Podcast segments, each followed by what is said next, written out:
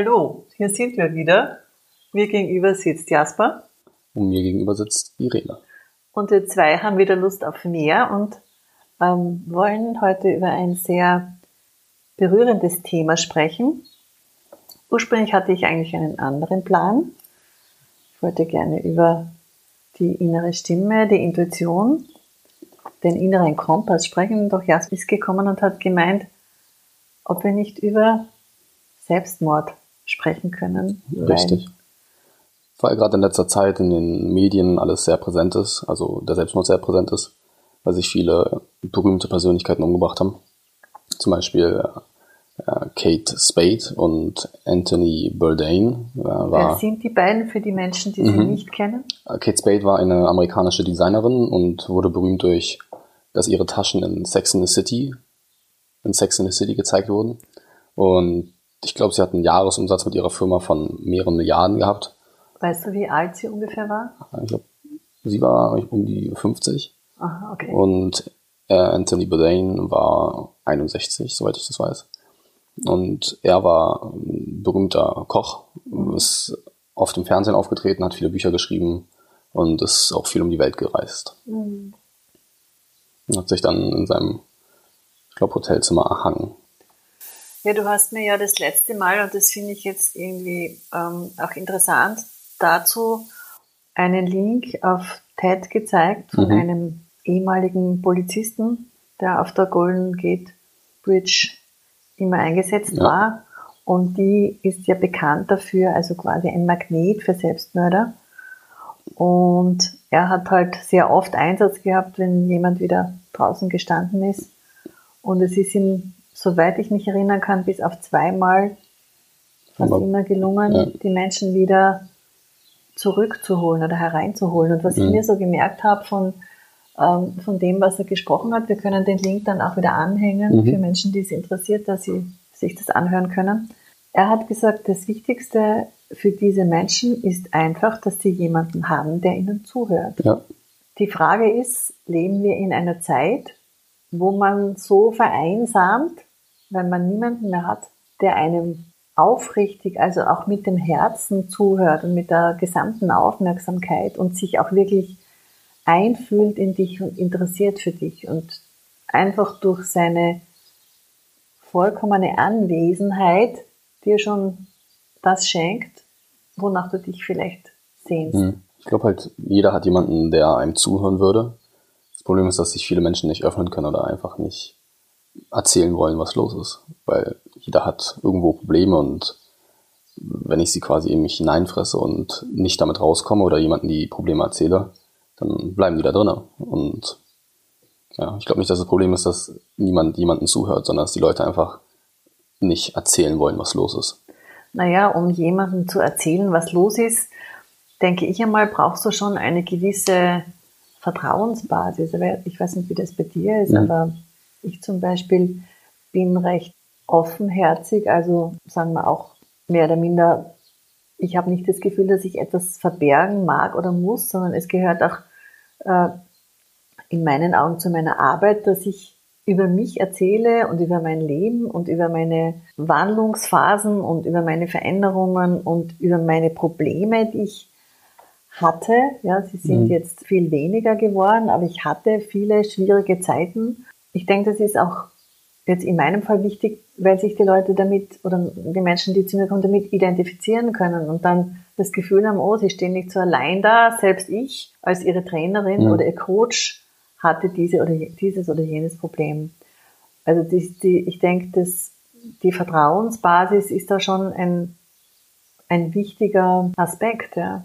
Wie ist das bei dir? Hast du so das Gefühl, dass du Menschen um dich hast, mit denen du ganz offen alles reden kannst? Also ich habe jetzt, ich habe viele Menschen um mich, mit denen ich reden kann, aber ich habe nicht, ich kann nicht mit jedem Menschen über alles reden, sondern ich habe Freunde oder meine Familie für bestimmte Themen zu bestimmten Sachen und ich würde halt mit meinen Freunden, also mit bestimmten Freunden rede ich über bestimmte Sachen, mit anderen Freunden rede ich über andere Sachen. Das heißt, ich habe jetzt niemanden, mit dem ich über alles rede, aber ich habe insgesamt kann ich mit allen über alles reden mhm. und mit jedem spezifisch über bestimmte Themen. Das heißt, du hast sozusagen genügend Ressourcen in ja. deiner Umgebung, dass du alle Bedürfnisse oder alle Bereiche mhm. abdeckst. Ja, und nicht jeder kann mir auch ähm, die besten Tipps zum einem bestimmten Thema geben, weil er selber sich damit nicht auskennt. Mhm. Und ich sag mal, da habe ich meine Experten im Freundeskreis, die mir zu bestimmten Themen besser helfen können und ich dann eher zu Rat ziehe als andere mhm. Freunde, die dann von anderen Themen keine Ahnung haben und in anderen Bereichen besser sind.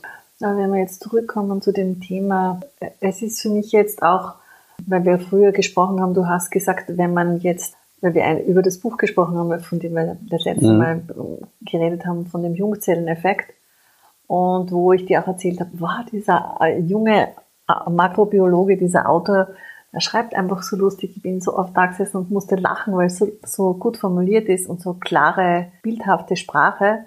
Und dann bin ich eben draufgekommen, dass eine sehr gute Freundin von mir dieses Buch geschrieben hat, nämlich Andrea Fehringer. Und dann hast du gemeint, das ist ein Rückschaufehler. Ne? Und dann mhm. haben wir ein bisschen diskutiert, ah, wieso Fehler? Ja, weil ich bei mir sofort da ist, für mich wäre das eine Rückschauerkenntnis. Aha, ich habe sozusagen aufgrund eines Informationsmangels eine Idee gehabt, die nicht ganz zutreffend ist oder die nicht ganz der Wahrheit entspricht. Mhm. Und jetzt mit dieser zusätzlichen Information äh, wird mir vieles klarer. Ja? Also dann ist, ergibt sich auch eine gewisse Logik. Und wenn man das jetzt auf das Leben umlegt, dass man natürlich permanent in Situationen ist, wo man aufgrund von Nichtwissen oder auch aufgrund von Überforderung oder Hilflosigkeit oder einer Denkblockade, so dass man das Gefühl hat, man ist irgendwie in einer Situation, aus der gibt es kein Entkommen oder kein Entrinnen und es wird sich einfach nichts ändern und man steuert irgendwie in die totale Katastrophe. Solche Situationen, und das weiß ich aus meinem eigenen Leben, können wirklich die Gedanken an, ich kann nicht mehr, ich bin müde, ich schaffe das nicht mehr, am besten ist, ich gehe, können das natürlich auslösen. Und ich habe letzte Woche eine Kollegin getroffen, die ich schon sehr, sehr lange nicht mehr gesehen habe. Und bei der ist auch sehr viel passiert in letzter Zeit. Die ist ungefähr in meinem Alter, so um die 58. Und wir haben uns, interessanterweise war das ganz spontan, ganz offen unterhalten über vieles. Mhm. Nämlich, weil du gerade meintest, Menschen öffnen sich nicht. Das war so ein Moment, wo wir eben beide eine Herzenskommunikation zugelassen haben und wo auch sie mir gesagt hat, und sie ist sehr erfolgreich, dass sie also einige Male an dem Punkt war in den letzten Jahren, wo sie sich intensiv mit diesem Thema beschäftigt hat. Das Spannende ist, ähm, dass ihre Kinder, und das war ja das Thema, über das ich ursprünglich heute reden wollte, dass sie, ihre, dass sie offenbar mit ihren Kindern so verbunden ist, dass die immer irgendwie gespürt haben, quasi ich muss nach der Mama schauen oder die Mama braucht mich jetzt oder was ist mit der Mama los? Ja.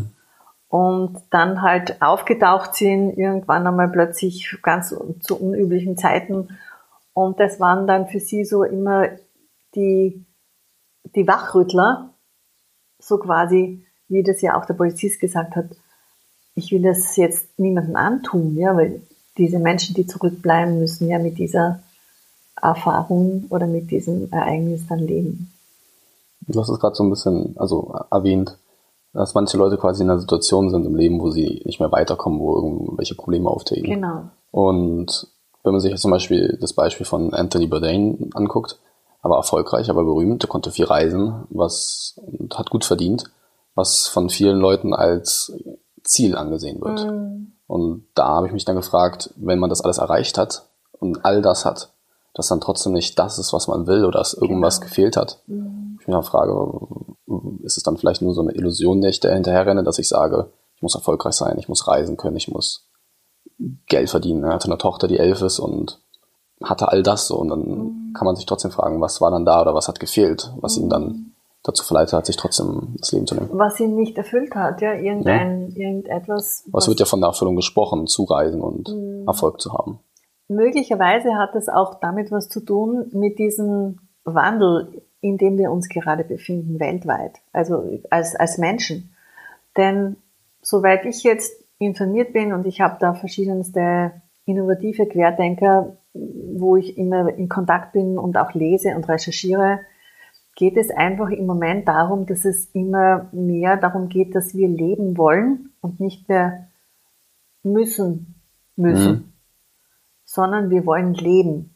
Und leben bedeutet aber in vielen Bereichen entschleunigen, loslassen, auch das Konzept von wie ist sozusagen ein gutes Leben neu denken. Denn zum Beispiel, wenn ich äh, meine Tochter anschaue, meine jüngste Tochter, die in Griechenland lebt, und wie sie ihr Leben lebt, das ist für mich so eine Inspiration und erfüllt mich auch mit so viel Glück, dass ich das erleben kann und sehen kann, dass sie sich auf ein Leben einlasst, das völlig, wie soll ich sagen, also wo es jetzt in dem Sinn nicht das Ziel gibt, ja, und dann als nächstes möchte ich das erreichen und das erreichen und das erreichen, sondern wirklich, ich will leben und mit wie wenig komme ich aus, mit wie wenig Geld komme ich aus, mit, mit, mit wie wenig Luxus oder sonst was komme ich aus, was brauche ich eigentlich wirklich,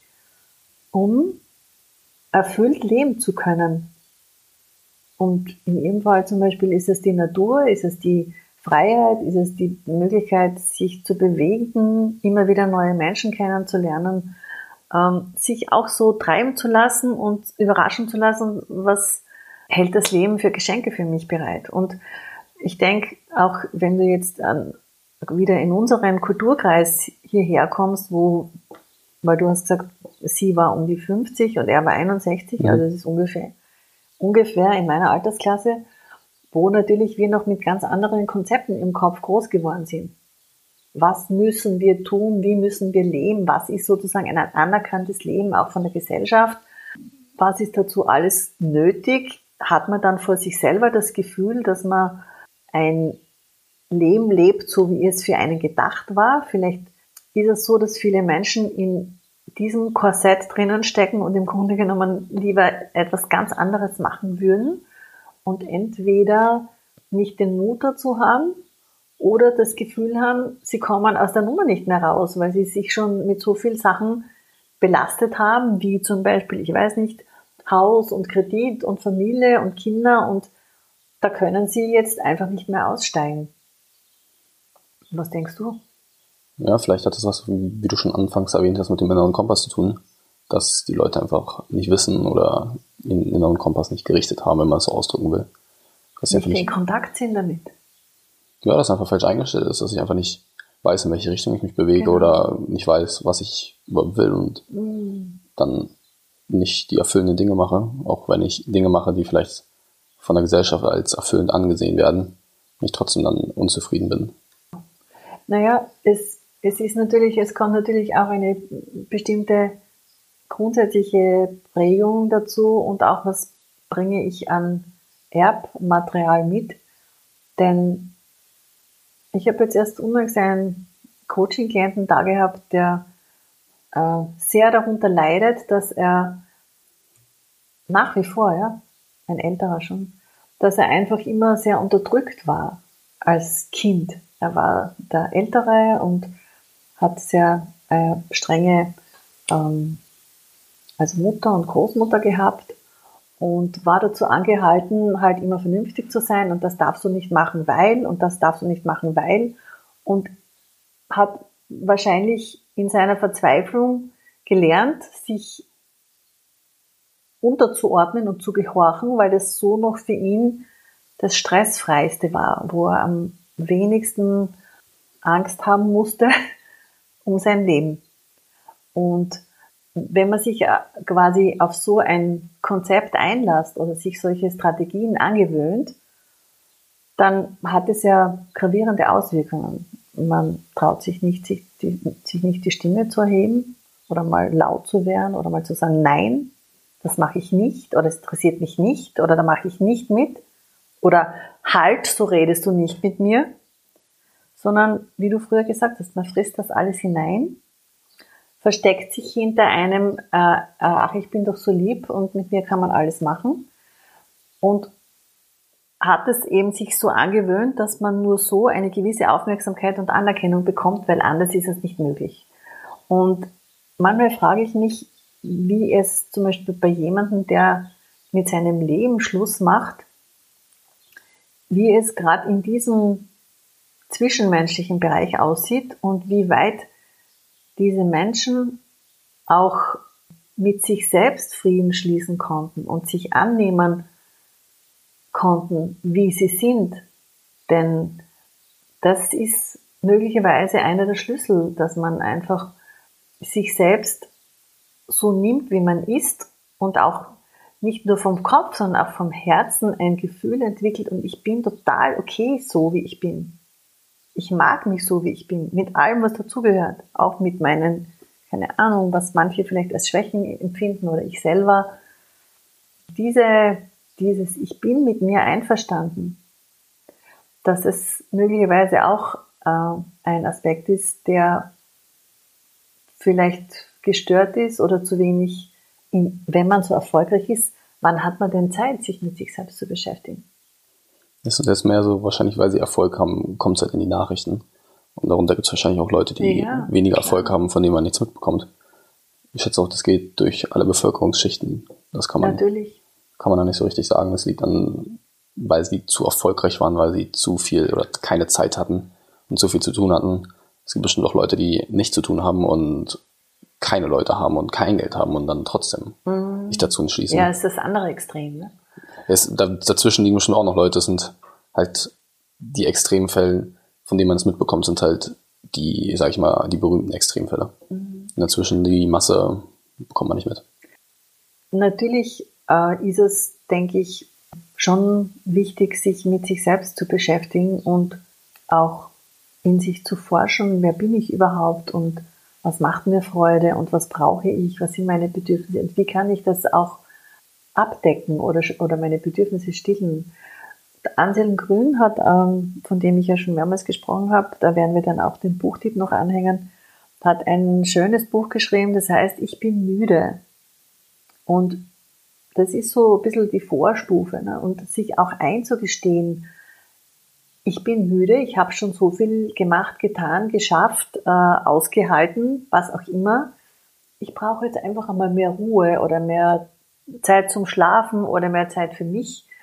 Und aus dieser Mühle, diesem Funktionieren auszusteigen. Und wenn ich jetzt zum Beispiel Coaching-Klienten habe, die jetzt aus etwas aussteigen wollen oder sich von etwas verabschieden wollen, die Entscheidung getroffen haben, keine Ahnung, ich halte es in meinem Job nicht mehr aus, ich gehe dort vor die Hunde oder ich äh, kann mit meinem Partner nicht mehr.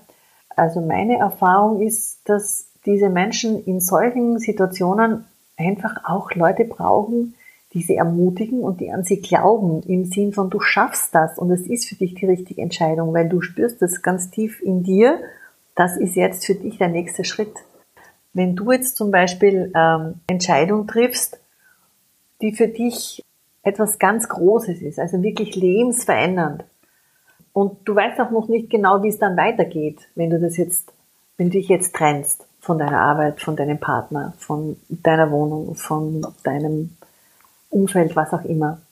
Und du hast jetzt niemanden in, in deiner Umgebung, der das gut findet und der dich bestärkt und der dich ermutigt und der dir zuredet und der an dich glaubt, dann wird es natürlich viel, viel schwieriger weil es extrem viel Kraft kostet, so mhm. für sich alleine zu segeln und das Gefühl zu haben, ich trage alles alleine, ich bin vollkommen alleine, niemand hilft mir. Und um jetzt wieder auf unser Thema zurückzukommen, wenn jetzt jemand nicht mehr hier sein mag oder seinem Leben Schluss machen möchte, aus welchem Grund auch immer, fühlt sich das wahrscheinlich für diesen Menschen in diesem Moment auch als das Richtige an. Ob das jetzt das Richtige war und es wirklich hat sein müssen oder nicht. Also ich denke, das kann man sich nicht einmal anmaßen zu bewerten. Wobei ich aber auch von vielen Leuten gehört und gelesen habe, dass es vielleicht in diesem Moment, dass mehr so eine affektive Handlung war und sie in dem Moment, wo sie die Pillen geschluckt haben oder meinetwegen von irgendwo runtergesprungen sind, es bereut haben. Ja, das hat äh, auch dieser Polizist da gesagt bei einem TED-Vortrag.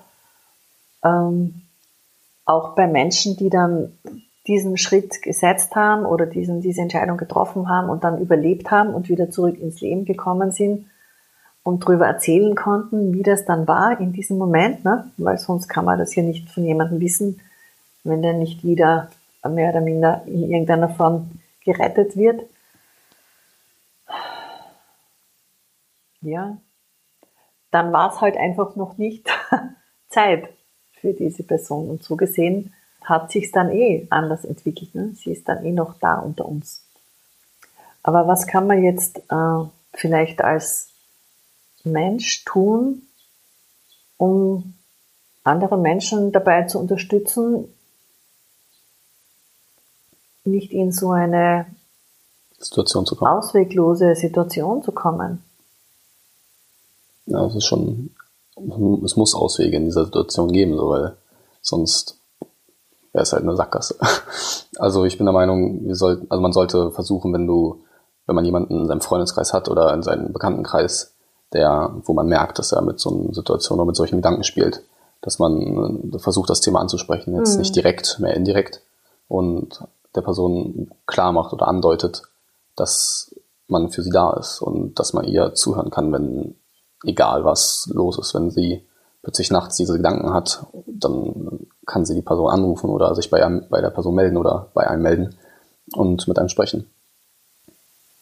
Ja, dass man sozusagen einfach einmal jemanden sagt, ich bin für dich da und ähm, du kannst mich jederzeit kontaktieren, dich jederzeit melden. Ähm, vielleicht auch, es hängt ja immer davon ab, ähm, in was für einer Lebenssituation dieser Mensch ist. Ich weiß es nur, dass es bei vielen Menschen, die jetzt Familie haben oder die Kinder haben, wenn man sie sozusagen an das erinnert, ne, wie es dann den Menschen geht, die sie lieben und umgekehrt, die, von denen sie auch geliebt werden, dass das wieder eine Korrektur dieser Gedankenspirale bewirken kann. Ja. Und auch für die Leute, die keine Familie haben und keine Kinder haben, gibt es immer noch andere Leute, die einen zuhören können. Dafür gibt es Nummern im Internet oder Möglichkeiten, Personen zu kontaktieren, die einem helfen werden. Es ist halt auch, wenn du dich erinnerst, wir haben davon schon gesprochen, weil der Professor Hüter das immer wieder erwähnt und auch Götz Werner hat in seinem Vortrag davon gesprochen, wenn man als Mensch, als der, der man ist, wenn man jetzt angenommen komplett nackt ist und man hat jetzt man weiß voneinander nicht, was der andere beruflich macht und wie viel Geld der hat und äh, wo der unterwegs ist und was der alles studiert hat und wie viel Titel er vielleicht, sondern einfach nur Mensch zu Mensch sich begegnet, also von Subjekt zu Subjekt. Wenn man solche Begegnungen hat, glaube ich, dass man weniger in so eine Situation kommt, wenn man so berühmt ist, wird man vielleicht oft aufgrund dieser ganzen erworbenen Kompetenzen oder dieser ganzen äh, erworbenen Dinge, ich bin jetzt gerade die Worte, ich weiß nicht, wie ich das jetzt nennen soll, also alles das, was letztendlich die Hülle ist, dass man deswegen geliebt wird und man hat vielleicht das Gefühl, dass sich gar niemand für einen, der man hinter all dem ist, interessiert. Da ist halt die Frage, wie weit gelingt es einem, egal was man tut, wo man ist, immer man selbst zu sein. Also sich nicht irgendwie zu verstellen oder manipulieren zu lassen oder in irgendeine Rolle drängen zu lassen oder sonst was. Und das hat einfach ganz viel mit immer wieder innehalten, auch sich Pausen gönnen, auszusteigen und sich mit sich selbst zu beschäftigen, zu reflektieren, wo bin ich gerade, wo stehe ich gerade, was macht das mit mir, taugt mir das, möchte ich so sein, brauche ich das alles, mag ich das, mache ich eine Kurskorrektur, ja oder nein? Und ich denke, ähm, das ist ein spannendes Thema. Und jetzt eine Frage an unsere Zuhörer. Wie, wie oft nimmst du dir Zeit zu reflektieren in deinem Leben? Wie oft haltest du inne und spürst in dich hinein, ob das, was du machst, dir voll und ganz entspricht, ob dich das erfüllt, ob du damit glücklich bist, ob es vielleicht Bereiche gibt in deinem Leben, die du gern verändern würdest oder loslassen würdest, ob du gut in Kontakt bist mit dir und der sein kannst, der du bist, in allen Bereichen. Vielleicht magst du dich einmal mit diesen Fragen beschäftigen. Und wir freuen uns schon auf dich. Dankeschön. Danke dir. Hab eine schöne Zeit. Tschüss.